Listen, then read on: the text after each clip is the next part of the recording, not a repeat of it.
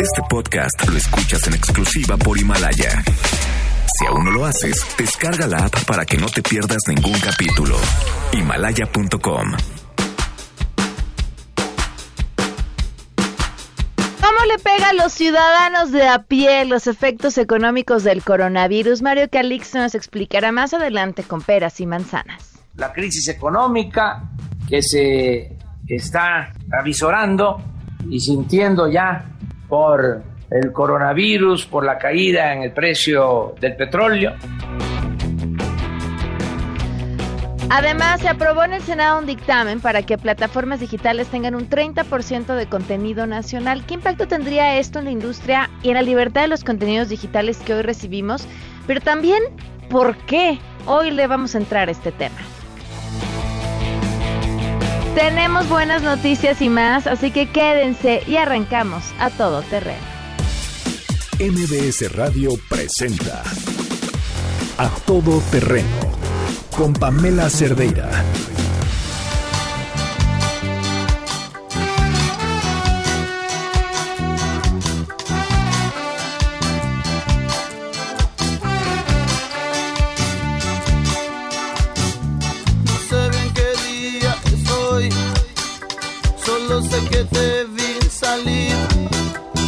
Cinco minutos perdí las letras para hablarte a vos. Yo sé que no tengo palabras. Janine, cuéntanos qué te inspiró este lunes. Muy buenas tardes. Hola Pam, muy buenas tardes. Pues, ¿qué te parece que hoy escuchemos rock en español? Que nos digan, ¿Ok? ¿qué, qué te parece que escuchemos rock en español? El día de hoy que nos digan qué canciones quieren escuchar y con gusto los complacemos. Perfecto, me parece muy bien. Arroba Janine MB para que manden sus propuestas. Gracias, Jan. Gracias. Mañana cuando te levantes y pienses lo que dije ayer. Ay viejo, Así estamos. ¿Cómo están? ¿Desde dónde nos están escuchando? ¿Siguen yendo a trabajar, haciendo su vida normal? ¿Están trabajando desde casa? ¿Cómo les va? Eh, ¿Cómo les va con ya ahora sí oficialmente pues los chamacos en casa? El teléfono en cabina 51661025, el número de WhatsApp 55 33 32 95 85. Compártanos sus fotos, compártanos cómo se sienten. Eh, esta parte es bien importante, el cómo se sienten. Eh, digo, platicábamos un poco la semana pasada de este tema con, con Eduardo Calixto. Eh, es bien importante ponerle atención a nuestras emociones. Finalmente, hoy lo que nos está tocando vivir eh, no tiene precedente, eh, pues para quienes estamos vivos el día de hoy. Y, y- y- no es normal y no es común y, y finalmente, pues eh, sacudió todo lo que dábamos por hecho, cosas tan sencillas como nuestras rutinas. ¿Cómo se sienten? ¿Qué les preocupa? ¿Qué tienen en mente? Sepan que, este espacio también está para escucharles. 55 33 32 95 85 a todoterreno arroba mbs.com y en Twitter, Facebook e Instagram me encuentran como Pam Cerdeira. En Himalaya tenemos el podcast de A Todo Terreno. Un par de horas después de que el programa haya terminado, se meten a Himalaya, ya nos pueden descargar y encontrar. Pueden también meterse a www. eh, bueno, la página de Himalaya, ahí se meten y lo bajan. O bajan la aplicación en cualquier sistema operativo. Y también pueden meterse a www.mbsnoticias.com y desde ahí escucharnos en nuestra transmisión en línea. Ahora sí se han eh, tomado decisiones más en forma en torno al coronavirus y la información la tiene Rocío Méndez. Te escuchamos, Rocío, muy buenas tardes. ¿Qué tal, Pamela? A nivel federal se suspenden hasta nuevo aviso todas las actividades en museos, teatros, zonas arqueológicas, cines y otros recintos de los Institutos Nacional de Bellas Artes y Literatura y Nacional de Antropología e Historia dentro de la Jornada Nacional de Sana Distancia instruida por la Secretaría de Salud ante la propagación del coronavirus. También se baja el telón de los Centros Culturales Helénico, Nacional de las Artes, de Capacitación Cinematográfica, de la Imagen, la Fonoteca Nacional, las Bibliotecas de México y Vasconcelos y el Auditorio Nacional. Además del Museo Nacional de los Ferrocarriles Mexicanos en Puebla, la Colmena, Centro de Tecnologías Creativas Grace Quintanilla en Tlaxcala y el Centro Cultural Tijuana en la frontera de nuestro país. Se resalta que días atrás, Pamela, suspendieron actividades el Complejo Cultural Los Pinos el Instituto Nacional de Estudios Históricos de las Revoluciones de México y el antiguo Colegio de San Ildefonso. La apertura de estos centros culturales dependerá del comportamiento del coronavirus y los ordenamientos van a ser directamente emitidos por la Secretaría de Salud. La secretaria de Cultura, Alejandra Frausto, afirmó que va a cumplir con pagos y compromisos contractuales adquiridos con artistas e intelectuales contratados para las fechas afectadas por esta cuarentena, independientemente de la fecha en que puedan reponer sus presentaciones en otro momento de este 2020. Para cualquier persona que tenga dudas sobre este tema o lo que se ha descrito, pueden consultar el www.gov.mx coronavirus. Muy bien, Rocío, muchísimas gracias. Muy buenas tardes. Hasta pronto. Hasta pronto, buenas tardes y tenemos buenas noticias.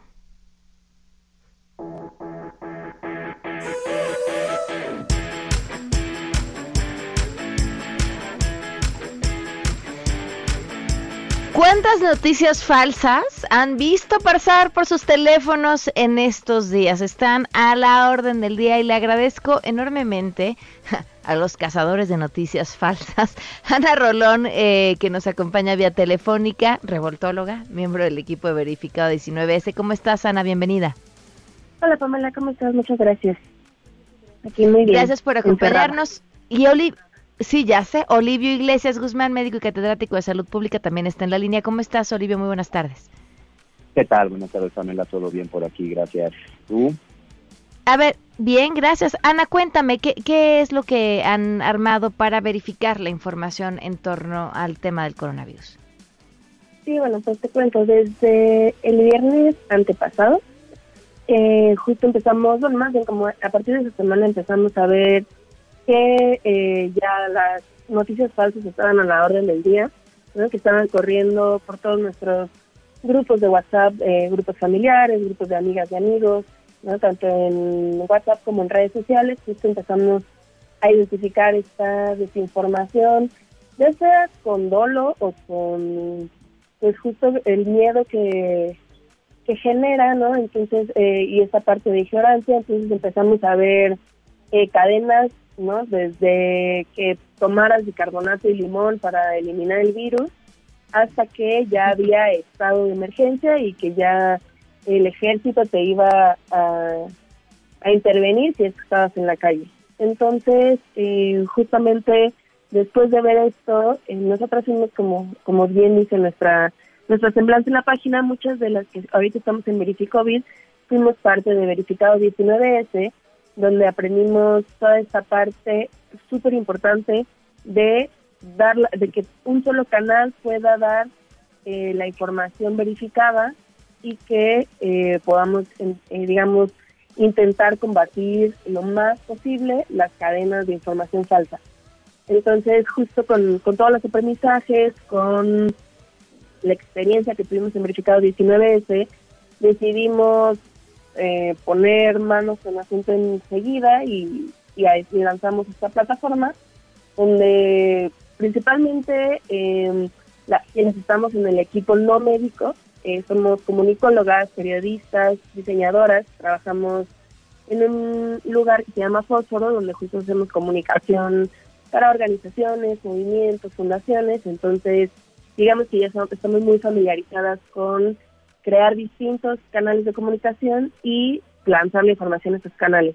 Entonces abrimos redes sociales, abrimos el sitio web y también eh, un canal nuevo que es WhatsApp, donde diariamente eh, mandamos audios con las eh, noticias más relevantes ¿no? que hemos estado viendo, que, que vimos digamos, en las conferencias de la Secretaría de Salud, pero también eh, cuando vemos que una cadena de desinformación ya pasó por muchos eh, lugares, es decir, ya varios contactos nos los mandaron, la vimos también replicada en redes sociales, decidimos también incluirla en estos audios.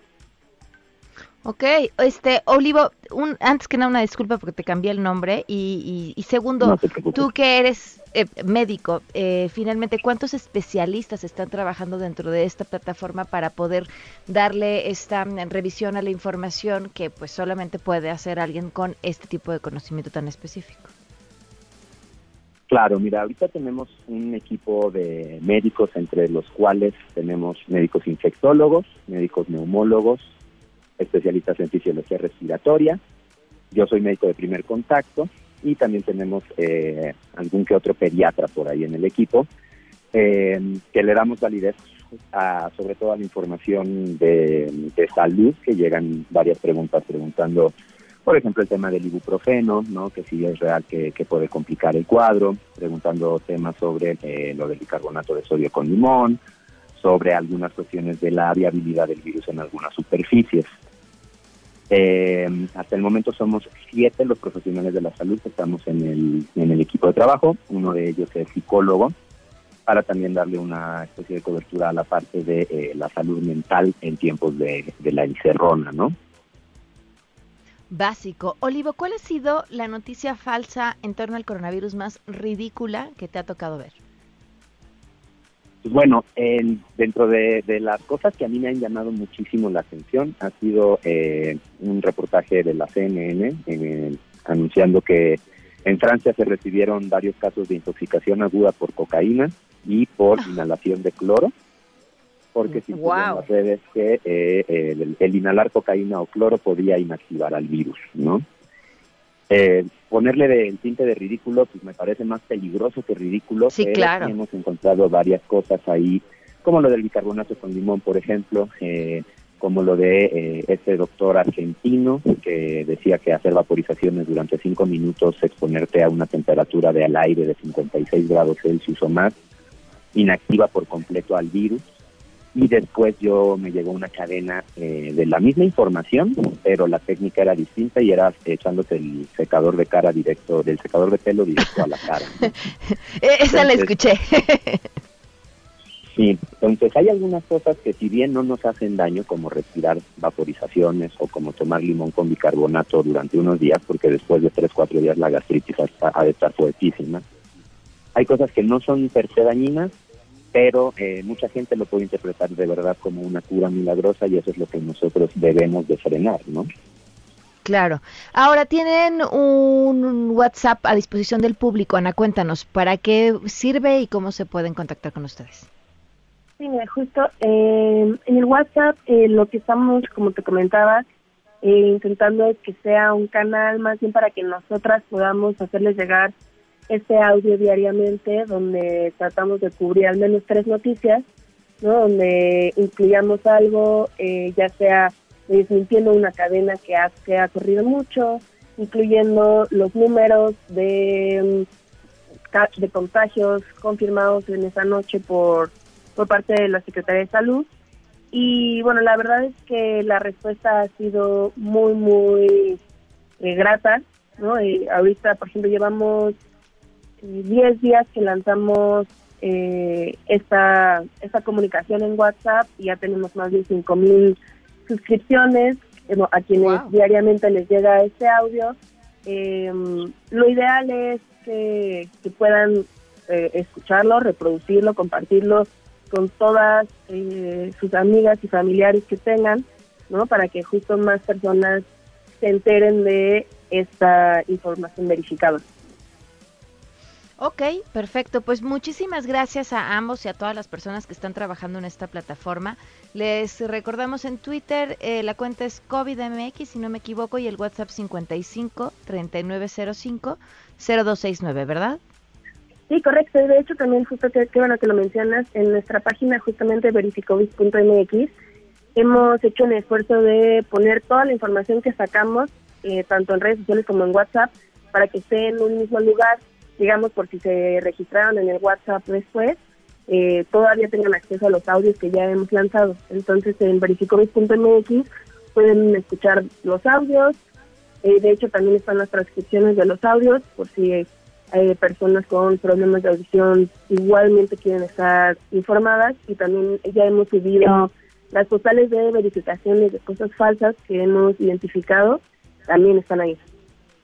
Pues muchísimas gracias de verdad por todo este trabajo. Que estén muy bien. Muchas gracias, Pamela, que tengas buen día. Muchas Hasta gracias. luego, hasta que luego, Leo. buen día. Gracias. Vamos a una pausa y continuamos a todo terreno. Desde la línea de combate, un homenaje a quienes cuidan nuestra salud. No, pues realmente mi, mi médico tratante fue muy bueno desde el principio. No tengo nada más que agradecerle. Siempre fue muy directo, fue muy derecho, me dijo las cosas como estaban. Nunca me dejó de atender, nunca me dejó de contestar el teléfono. Este, las enfermeras también, la verdad es que al final del día es una situación completamente nueva para, para todo el sector salud y el hecho de estarse arriesgando todos los días entrando a un cuarto sin saber si alguien tiene o no tiene esto y estar propenso al contagio, la verdad es que sí es muy fuerte. Independientemente de, de la situación y de cómo lo están tratando, pues sí hay que agradecerles a los doctores y a las personas que nos atienden, porque sin ellos, evidentemente, yo creo que la situación se estaría poniendo mucho peor.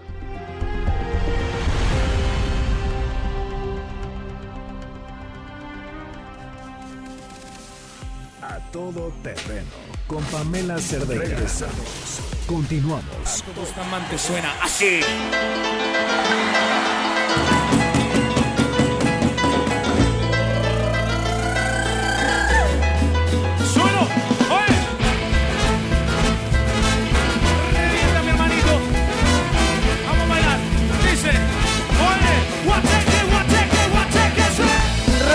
Español para arrancar esta semana son las 12 con 19. Gracias por sus mensajes al WhatsApp 55 33 32 95 85. Buenas tardes, yo me siento harta de tantas noticias que se debe de estar informada. Sé que se debe de estar informada y tomar la precaución, pero algunos medios de comunicación nos alarman demasiado. Y ahora entiendo por qué me la paso escuchando el radio en la tele, porque en la, más bien el radio, porque en la tele pasan puras tonterías. Ruth me hace inmensamente feliz que escuches el radio todo el tiempo. Salí a comprar alimentos para mis niñas y al pasar por la zona bancaria observé lleno, completo, Bancomer, Banorte, Banamex, muy poca conciencia de la gente, pero más de los bancos e instituciones de gobierno mandando recibos de agua, luz, etcétera, no se guarda la distancia sugerida entre personas. Es difícil tratar con la gente. Gracias, Carlos, por tu mensaje. Mi cuñada da clases en una escuela particular, CUYEP, prepa y universidad, y a pesar de que la escuela cobró por adelantado el mes completo, dijeron a profesores que en el mejor de los casos les pagarán la mitad del salario. ¿Se vale? La escuela tiene cinco planteles, mi cuñada labora en Tecamac. Por supuesto que no se vale. Tendrían que pagarles el sueldo completo todavía con más razón porque la escuela pues está cobrando la colegiatura completa. Hola, eh, te platico que en CFE seguimos trabajando como si nada pasara. Tristemente las autoridades hacen caso omiso y no podemos hacer nada. Creo que toman muy a la ligera la situación y están exponiendo a todas nuestras familias. ¿De qué sirve que nuestros hijos y padres de la tercera edad se guarden en casa si nosotros estamos exponiéndonos y exponiéndolos? Muchas gracias por tu mensaje. Nosotros desde Celaya y te cuento que seguimos trabajando y eso porque mi departamento depende de que lancemos facturación para su surtido. Es una empresa de productos de belleza, pero al día de hoy al menos yo me siento tranquila porque creo que se están tomando muchas medidas que nos ayudará a estar controlados con todo esto del COVID-19. Saludos, muchísimas gracias por sus mensajes 55 33 32 95 85. Y es que ahorita justo este mensaje que hablaba acerca de las medidas tomadas en una escuela, cuando volteamos a ver ya las medidas que diferentes eh, lugares están tomando, insisto, frente a lo que se viene, ¿no? Centros donde imparten clases y que, bueno, pues avisarán que evidentemente no habrá clases durante el próximo mes y entonces algunos han decidido cobrar colegiaturas completas, otros colegiaturas a la mitad, pero después reponer esas clases que no se estarán tomando. En fin, diferentes medidas ante la que viene. Mario Calixto, analista de mercados en el SEO.com, nos acompaña vía telefónica. Mario, ¿cómo estás? Muy buenas tardes. Hola Pamela, muy buenas tardes a ti y a tu auditorio. La que viene, Mario, cuéntanos.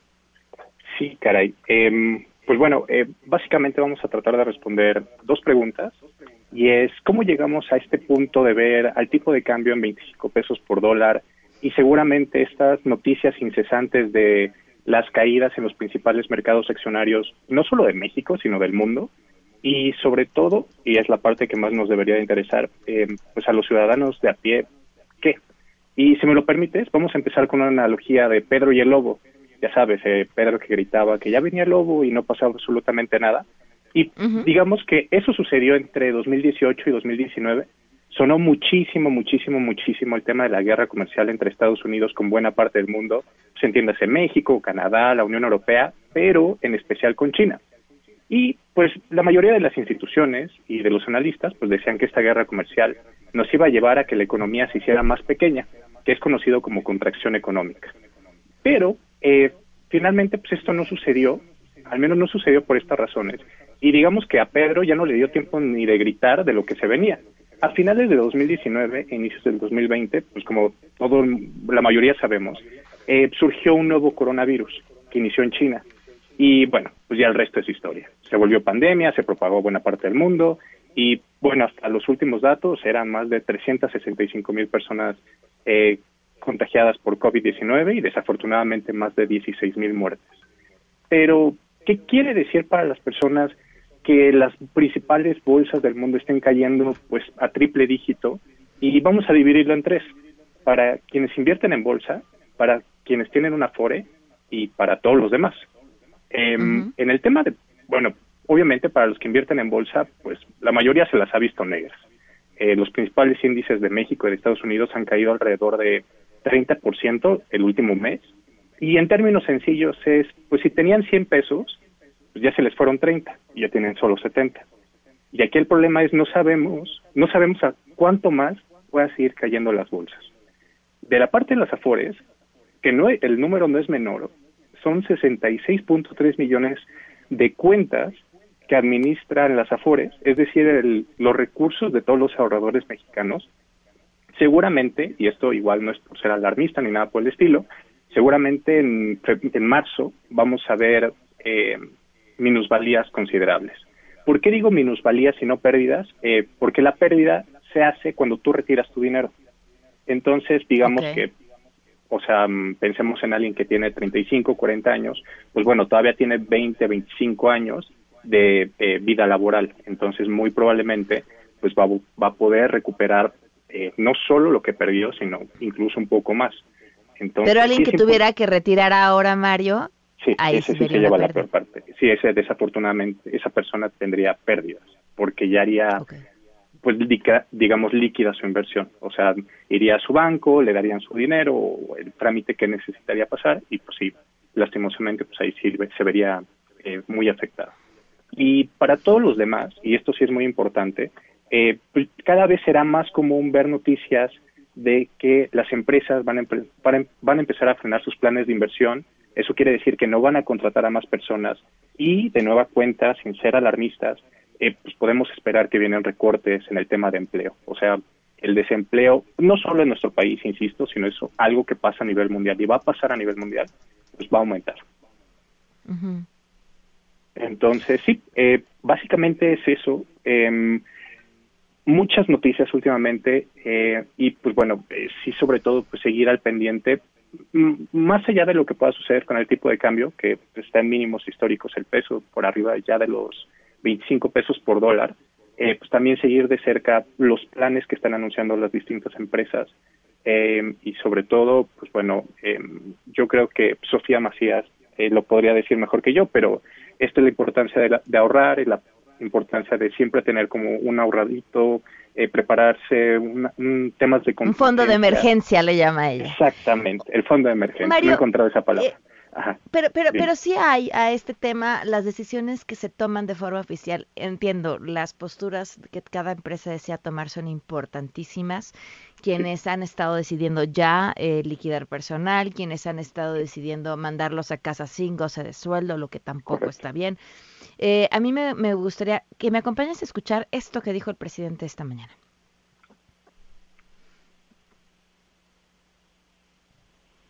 Janine, si podemos escuchar lo que dijo el presidente, por favor. Ya nada de rescates al estilo del periodo neoliberal que le daban a los bancos, a las grandes empresas, no, que ni estén pensando en que van a haber condonaciones de impuestos, otros mecanismos que se usaban antes.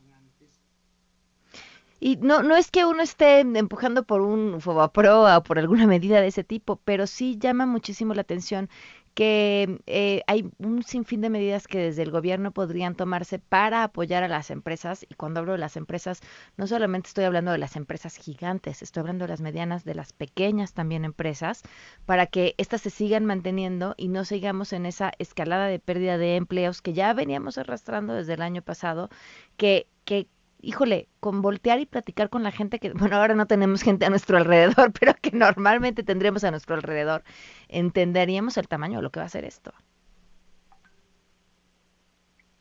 ¿Ahí sigues, Mario? Sí, correcto, aquí ando. Perdón, es que hubo un problema técnico. Pero, pero eh, sí, sí, efectivamente. eh, pues bueno, eh, se tienen que aplicar medidas, se tienen que hacer eh, pues esfuerzos de todas las partes y sobre todo es pensar, y me gustaría mucho retomar esta idea, pues no pensar en, pues, digamos, eh, con el debido respeto, en, en los multimillonarios que puede tener México, eh, sino sobre todo pues en esa persona que está en, en el trabajo informal, que está al día en tema de sus gastos y todo eso.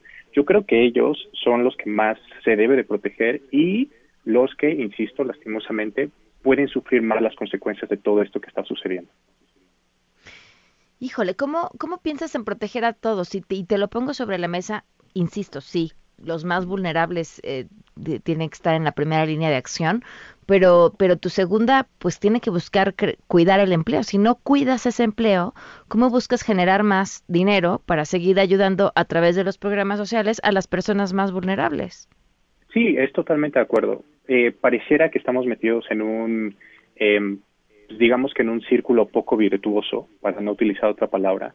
Y sí, o sea, se tendrían que aplicar medidas. ¿Cuáles exactamente? Pues ya le tocará al gobierno o a las empresas eh, dictaminar eso, pero sí es cuidar lo mayor que se pueda el tema del empleo. Porque, em, pues ahorita estamos viendo insisto, por ejemplo, a los eh, principales índices caer y todo eso, pero al final estos reflejan cómo va a estar la economía hacia el futuro. Eh, si me dejas regresar hace 10, 12 años, en 2008, cuando estalla la peor crisis financiera y económica de los últimos años, pues se perdieron millones de empleos. E insisto, no es un tema exclusivamente de México, es un tema a nivel mundial, donde para la, para la peor de nuestras desgracias, pues a nosotros nos agarra mal parados, o al menos no muy bien parados. Ya el año pasado habíamos tenido, como bien comentas, pues ya no en- ya no crecimiento en el tema de empleo y aparte tuvimos una ligera contracción económica, que es esto cuando la economía se hace más pequeña, de apenas 0.1%. Si vemos las estimaciones para este año, pues bueno, ya las caídas son de doble dígito. Entonces, o sea, mm, sí estamos en un punto delicado. Em, yo creo, y es lo que comentan distintos analistas, eh, que lo peor todavía está por venir y se va a ir dando, pues ya no sé qué tan paulatinamente. Esperemos que no sea de golpe y pues sí esperemos que, mm, em, pues en la medida de lo posible, proteger eh, sobre todo al tema de las personas más vulnerables. Híjole, bueno, pues la que se nos viene de frente, pero seguiremos al habla, Mario, y te agradezco muchísimo que nos hayas acompañado esta tarde. No, hombre, al contrario, gracias por la invitación, Pamela. Gracias, que estés muy bien. Mario Calixto, a quien lo pueden además leer en el SEO.com, son las 12.30, vamos a una pausa y volvemos. Regresamos a todo terreno. A todo terreno con Pamela Cerdeira. Continuamos. No me claves tus puñales por la espalda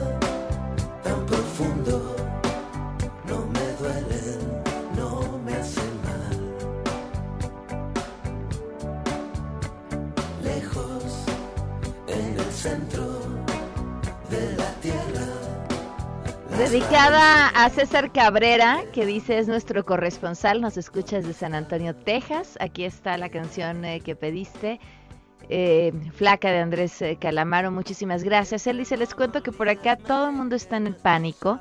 En los supermercados es difícil encontrar papel higiénico. De verdad seguimos sin entender qué onda con el papel higiénico. Ayer eh, una, una prima que ella vive en Australia, es doctora, y me decía que, la gente ha dejado de usar pañuelos desechables y artículos de primera necesidad. Hoy hice unas compras en línea de víveres y la fecha de entrega más inmediata es hasta el sábado.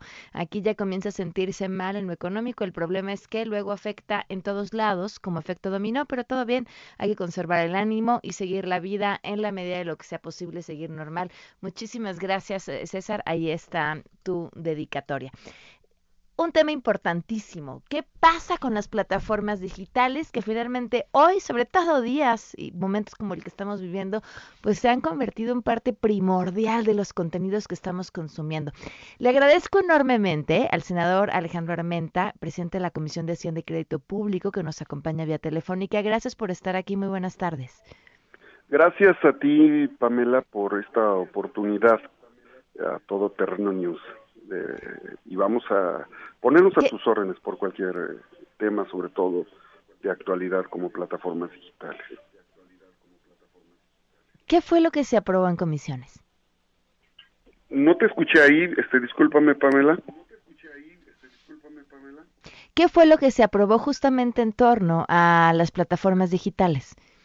Ah, Pamela, el- la semana pasada tuvimos reunión de Comisión de Hacienda y Estudios Legislativos Segunda. Vamos a retomar, pedí que se re- encauzara el dictamen, un dictamen que presenta una iniciativa por parte del senador Ricardo Monreal, coordinador del Grupo Parlamentario de Morena. El propósito es fortalecer a la industria de contenidos nacional. Como en otros países, las eh, OTTs eh, tienen contenidos hasta en un 30% nacionales. Esto sucede en Europa y sucede en otras latitudes. Eh, lo que estamos buscando con esta iniciativa es fortalecer a la industria fílmica, la industria de contenidos, es un respaldo pleno a los artistas, a los productores, a los camarógrafos, a los editores, a todos los que hacen posible que tengamos contenidos y que logremos sentido de pertenencia, identidad, eh, rescatar nuestra identidad nacional, la promoción de la cultura, en fin, es un tema muy importante, virtuoso de empleo en todo el sector audiovisual de nuestro país. Le agradezco, nos acompaña también vía telefónica Luis Fernando García, él es director ejecutivo de la Red en Defensa de los Derechos Digitales y tienen un punto de vista justamente sobre esto en específico. Gracias por acompañarnos, Luis Fernando, me encantaría escucharte a ti. Eh, un gusto, gracias por la invitación. Eh, yo creo que lo que planteó el senador eh, es loable en sus objetivos. Creo que el objetivo de la iniciativa del senador Monreal es correcto, es, es bueno. Sin embargo, nosotros consideramos que la manera en la que se busca conseguir ese objetivo es deficiente. Eh, creo que quienes propusieron esta, esta, propusieron esta legislación están creyendo de alguna manera que eh, únicamente aplica a plataformas grandes como Netflix, sin embargo las deficiencias en sus definiciones implican que eh, aplica a un gran número de eh, compañías que eh, se verían muy muy afectadas por esto, sobre todo las pequeñas, las compañías eh, que tienen eh, digamos catálogos mucho más pequeños y los efectos que generaría no serían los de mayor producción nacional, sino que muy probablemente que se reduzcan los catálogos, dado que la manera en la que se plantea es que sea un 30% del catálogo. Entonces vemos estas diferencias eh, de cómo llegar a ese objetivo, sin embargo el objetivo lo, lo compartimos. Eh, Luis Fernando, ¿a qué plataformas más pequeñas te refieres? Si nos pudieras dar un ejemplo. Pues, por ejemplo, hay, hay una plataforma que a lo mejor el senador no conoce que se llama Crunchyroll, por ejemplo. Crunchyroll es una plataforma que se dedica a permitir, así como Netflix, acceso a contenidos de anime y, y de eh, series asiáticas. Es ilógico pedirle a una compañía como Crunchyroll que incluya 30% de contenido de anime japonés producido en México. Eso simplemente lo que va a generar es que plataformas como Crunchyroll y otras dejen de ofrecer sus servicios en México eh, y en ese sentido hay maneras de, de, de, digamos de solventar estas estas todas estas problemáticas lo que nosotros hemos propu propuesto es que estas obligaciones eh, de ser preferentemente no sean a través de un porcentaje del catálogo y que sean una regulación que se conoce como asimétrica es decir que no le aplique a todas las plataformas sino que le aplique a plataformas que cumplan con una serie de requisitos como un número de porcentaje del mercado o de número de suscriptores en particular o de ganancias en el país. Eso permitiría evitar que se impongan cargas regulatorias que no tienen sentido para la gran mayoría de los proveedores en Internet y solamente se le impongan a los grandotes, a Netflix, a Amazon, etcétera. Senador, ¿qué decir sobre esto? Bueno, es muy muy eh, respetable la, la opinión del especialista, al que saludo con mucho gusto. Quiero decirles que esta iniciativa es gradual. El propósito de la misma nos va a permitir que en el primer año sea un 20%, es decir, las plataformas tendrán un año para pasar de contenidos del 20% al 30%, es decir, se está dando un colchón de 12 meses para que puedan actualizar, para que puedan aprovechar todas las ventajas que existen de competencia en materia de contenidos. Esto va a incrementar la productividad y la competitividad de, del país. Es una gran oportunidad para eh, operar en diferentes segmentos. Eh, vamos a promover la cultura de, nuestra nación. Yo no estaría de acuerdo que no hay capacidad para tener contenidos.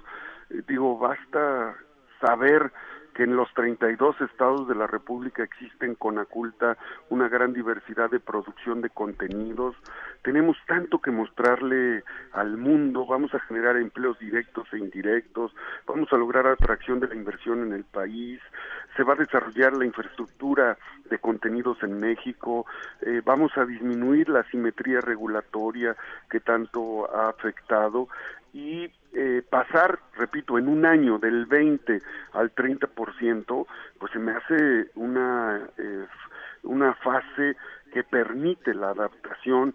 Eh, quiero decirles, por ejemplo, que hay experiencias internacionales similares, como en Canadá, que cuentan con una importante legislación que promueve programas nacionales, regionales, pluri- pluriculturales. Francia, que tiene diversas plataformas eh, digitales destinadas a la creación de, contenidos nacionales.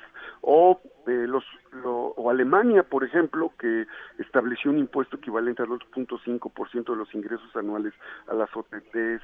En fin, la propia Unión Europea con Bélgica, Croacia, España, Italia, Portugal, República Checa, Austria, Finlandia, Grecia, Holanda, solo por citar algunos algunos de los eh, eh, es- países que ya tienen esta regulación.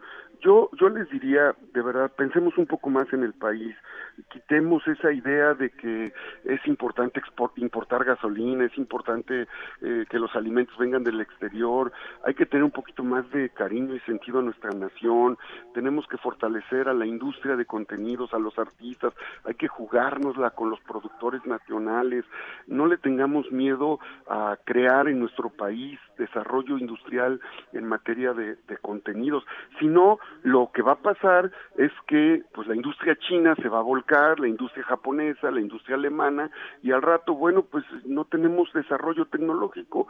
Yo estoy convencido que es una iniciativa nacionalista, es una iniciativa de, primer orden, eh, busca eh, regular el mercado de contenidos, sí, en una, en una condición que está en términos proporcionales igual al resto del mundo, eh, 20% a la aprobación de la iniciativa y 30% en un año.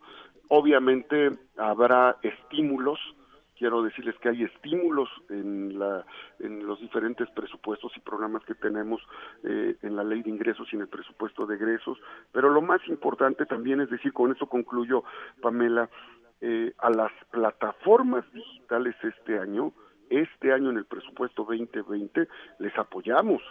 La propuesta de ley de ingresos que planteó que planteó la Cámara de Diputados venía con una carga tributaria de 1.5 a 7% de impuesto. Y nosotros entendiendo que no podíamos cargarle a las a los prestadores de servicios de plataformas un, hacerle una carga tributaria excesiva lo dejamos en un rango de 0.5 a 1.5 para que no se lo trasladaran al usuario final. Así es que eh, hay un- una gran disposición a fortalecer a las empresas prestadoras de servicios de plataformas digitales, pero bueno, por favor, hay que pensar un poquito en México.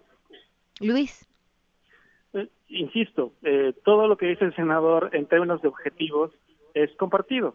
Sin embargo, la manera es el, es el problema. Por ejemplo, eh, menciona muchas legislaciones, por ejemplo, europea, pero la legislación europea se define específicamente a los proveedores eh, de video sobre demanda. Acá lo que se está haciendo es incluirlos en la definición de prestadores de eh, servicios de audio y video restringido y sin darse cuenta, en este dictamen, como está propuesto, se le imponen a eh, eh, plataformas de Internet eh, obligaciones que no tienen sentido, como por ejemplo el Moscarri. Eh, son cosas que a lo mejor no se han dado cuenta en Senado, y insisto, no es el eh, no, no es el objetivo eh, que, que persigue la iniciativa el problema, el problema es la manera. Yo insistiría, creo que es mucho más efectivo, ahorita que dice el senador, bueno, les, dejamos de cobrar impuestos, mejor cóbrenles impuestos. Es mucho más efectiva la, eh, la manera de obligar, sobre todo a las empresas dominantes, insisto, eh, esa legislación trata a todos por igual, a los chiquitos y los grandotes, sin darse cuenta de cómo eso va a generar menor competencia y más poder de mercado para las plataformas grandes. Aquí no se trata de defender a las plataformas grandes. Lo que se trata es de hacer regulación que sea inteligente, que, que genere eh, los incentivos que se quieren generar. Es decir, mayor producción, mayor inversión en, eh, eh, eh, en, en las creaciones audiovisuales mexicanas, pero que tengan sentido. Lo que va a generar esta regulación, como decía, es estas, estas cosas. Las grandes lo que van a hacer, en lugar de invertir más en producción, van a reducir el catálogo. Si hoy puedes ver, digamos, mil películas en Netflix, lo que vas a poder hacer para cumplir con ese 30% es reducir el catálogo y no necesariamente invertir en más, producción. Algunas otras, como no pueden llegar a ese 30% porque no tiene sentido para ellos, porque son plataformas que el mercado mexicano ni siquiera es más importante, lo que van a hacer es que van a bloquear su servicio eh, en México y los, usuarios mexicanos vamos a tener menos opciones de entretenimiento vía Internet. E insisto, esto no beneficia en nada a los productores nacionales. Creo que hay otras maneras, insisto, regulación asimétrica que obligue a las compañías y plataformas de Internet grandes a dos cosas. Uno, eh, eh, eh, invertir, a dar dinero al Estado para que el Estado, a través de los fondos de incentivos eh, a, la cinematografía y a la producción audiovisual, y, genere esa, esa inversión y también, en su caso, pues un porcentaje de pantalla, pero que sea proporcional también. Se menciona el 30%. Lo que pasa es que en Europa el 30% de los usuarios de Netflix mundiales son europeos.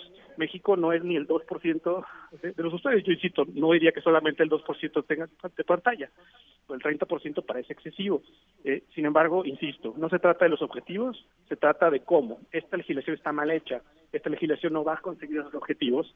Esta legislación lo que va a generar es menos competencia, va a afectar al usuario porque va a tener menos opciones y ni siquiera va a beneficiar significativamente a los productores audiovisuales más que a los que ya tienen catálogo.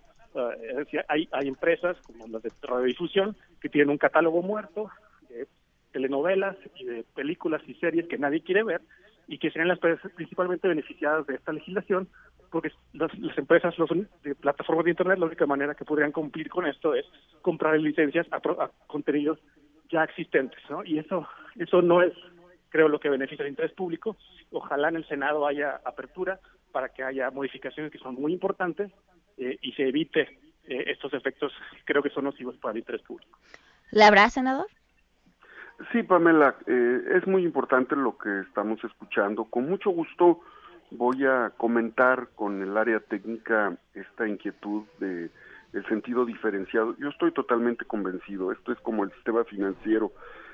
Siete de 60 bancos en el país concentran la cartera de, usuarios de la banca, siete, y las utilidades se los llevan esos siete bancos entre 60.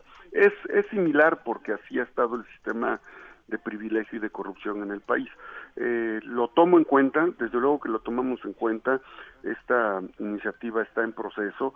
Yo le rogaría por tu conducto, Pamela, al invitado, que me ayudes con su número telefónico, lo, con, lo, es más, lo invito públicamente, lo invito a verlo mañana a las 4 de la tarde en mi oficina en el Senado y vamos buscando alguna opción. No queremos perjudicar a los usuarios o a los prestadores de servicio que tienen menor potencial, no lo queremos hacer, al contrario, para nosotros la micro, pequeña, mediana empresa es fundamental. Tenemos que limitar el sentido de paraíso que ha significado para las empresas transnacionales nuestro país y, y es un asunto de justicia. Eh, qué bueno que coincida con que debemos de tener contenidos nacionales. El cómo, yo, el cómo, vamos a construirlo. Eh, no es una, no es una iniciativa mal hecha. Más bien yo diría, hay muchas cosas que podemos enriquecer, pero eh, pongamos, pongamos adelante al país pongamos adelante los intereses del país, no representemos intereses transnacionales antes que los nuestros, por favor. Eso es lo que está haciendo todo el mundo en este momento. Están, están con un modelo endógeno fortaleciendo su mercado interno.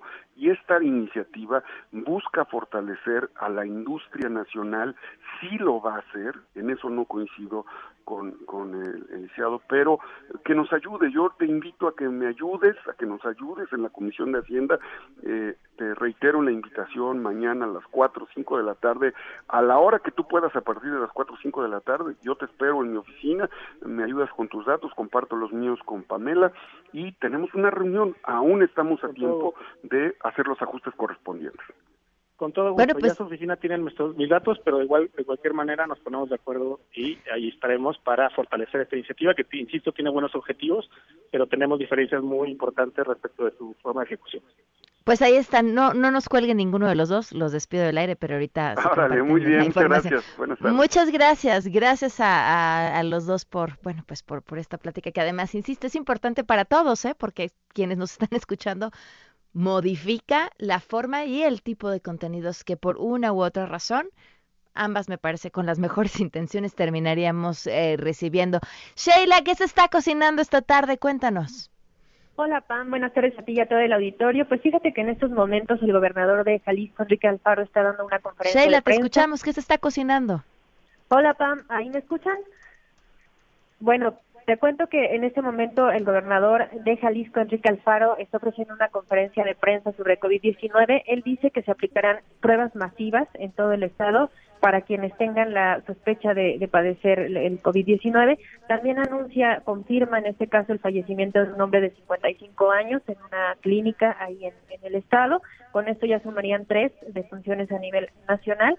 Y también en Jalisco se estarán eh, suspendiendo los vuelos procedentes de lugares con cercos sanitarios. Entonces, esta es la información que se genera ahora y mañana el presidente López Obrador dará a conocer un plan eh, para eh, ahora sí que activar la, la cuestión económica antes de que llegue ya la, la crisis en- a nuestro país y también en cuestión sanitaria. Estaremos muy pendientes de ambas cosas. Estaremos al tanto, Sheila. Muchísimas gracias. Gracias, Juan. Buena tarde. Hasta luego, muy buenas tardes. Oigan, un, dato que vale la pena no dejar fuera de, de la vista. Trae hoy el Reforma en primera plana cómo crecieron en un 36% los feminicidios en nuestro país comparando el mes de febrero de este año con el mes de febrero del año anterior. Insisto, hay que no quitarle el renglón sobre ese tema, sobre todo si tomamos en cuenta que hoy mucha gente ya se encuentra eh, pues prácticamente encerrada en su casa por diferentes eh, razones, eh, evidentemente obedeciendo a pues a las mejores medidas y a las mejores prácticas y que esto aumenta la, la violencia doméstica. Estemos atentos si somos testigos de algo, hagámonos responsables. En serio, frenar la violencia que vivimos en el país es responsabilidad de todos nosotros. Que tengan un excelente inicio de semana. Nos escuchamos mañana y se quedan en mesa. Para todos, soy Pamela Cerdeira. Adiós.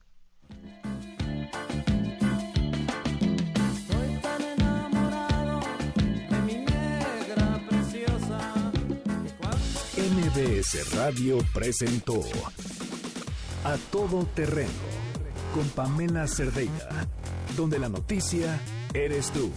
Este podcast lo escuchas en exclusiva por Himalaya. Si aún no lo haces, descarga la app para que no te pierdas ningún capítulo. Himalaya.com